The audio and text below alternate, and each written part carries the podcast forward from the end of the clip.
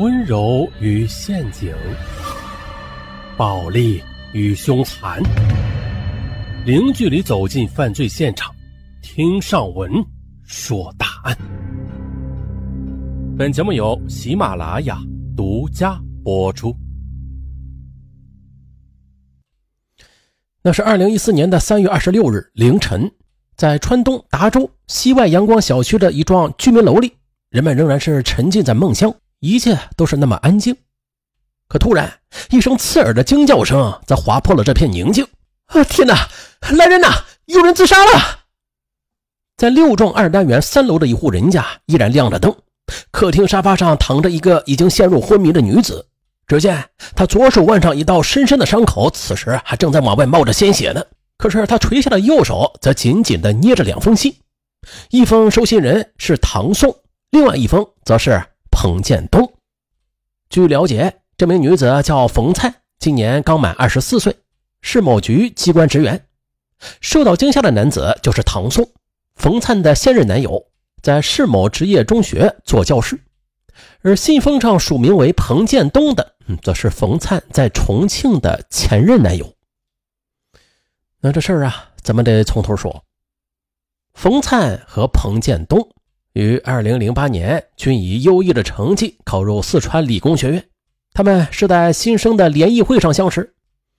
来自东山区的冯灿性格内向、漂亮秀气，而来自重庆的彭建东则热情奔放、博学多才。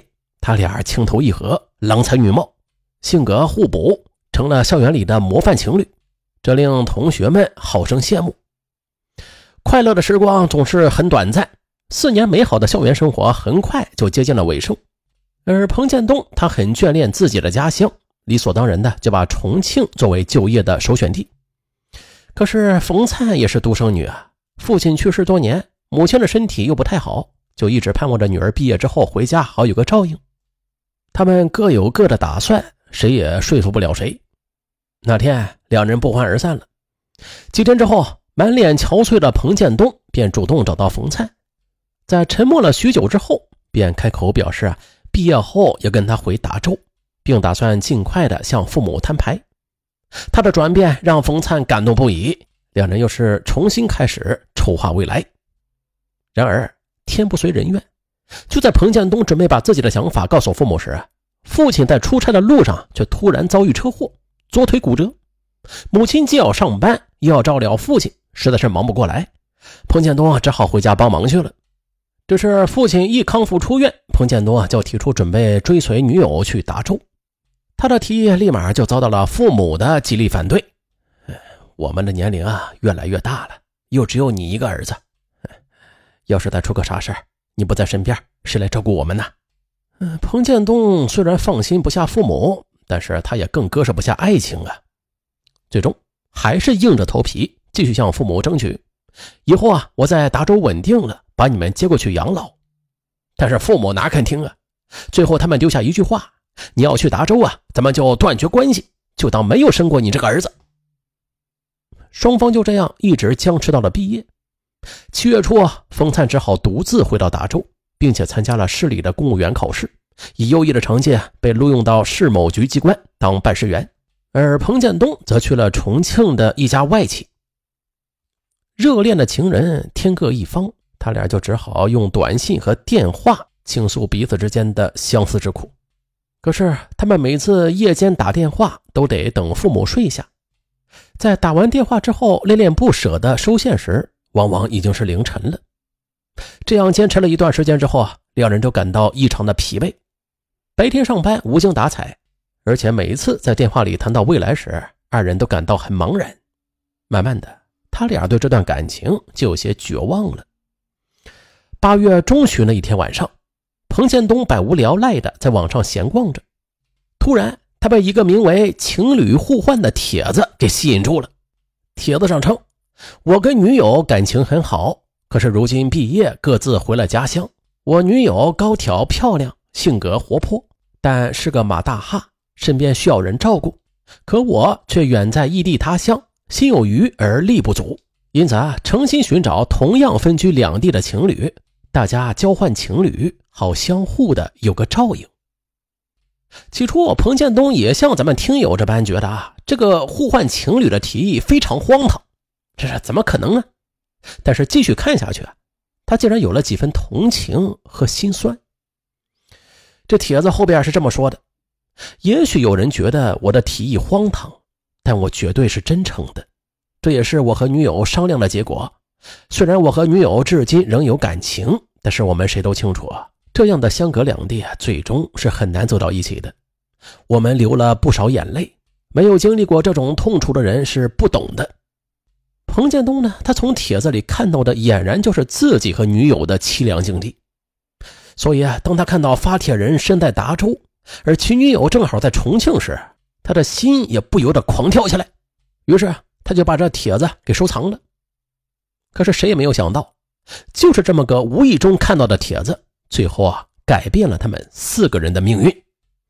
二零一二年十二月的一天深夜，冯灿和彭建东在 QQ 上聊着天当提及有同学已经结婚时，沮丧再次弥漫在二人之间。半晌之后啊，彭建东鼓足勇气将那个网址发给了冯灿。看完那个情侣互换的帖子之后啊，冯灿也是五味杂陈，流着泪给恋人打出这样一句话：“我。”非常理解他们。次日，彭建东就鬼使神差的加了发帖者留下的 QQ 号。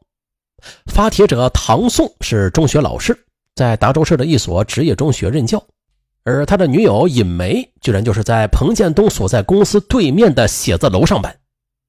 这一切似乎都是那么巧合，那么这是不是缘分呢？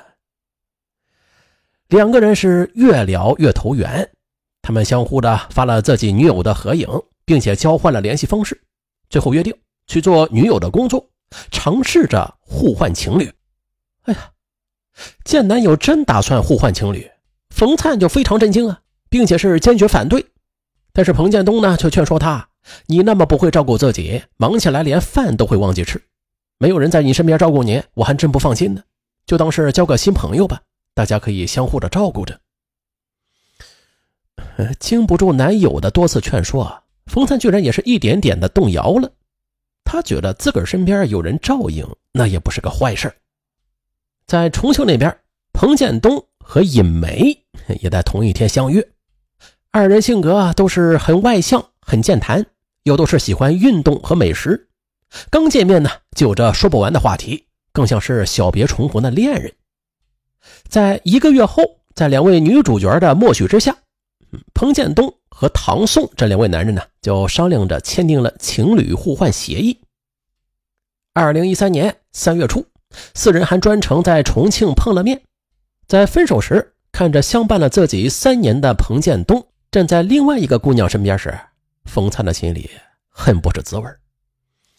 看着彭建东在身后像每次离别时一样挥手，一边叮嘱灿灿路上小心，照顾好自己时，他也没敢回头。眼泪是刷刷的往下掉。在回到达州后，唐宋开始正式的约会冯灿，隔三差五的接他下班。在外人看来，他们与一般情侣无异，但是在冯灿的心里很清楚，自己爱着的人依然是彭建东。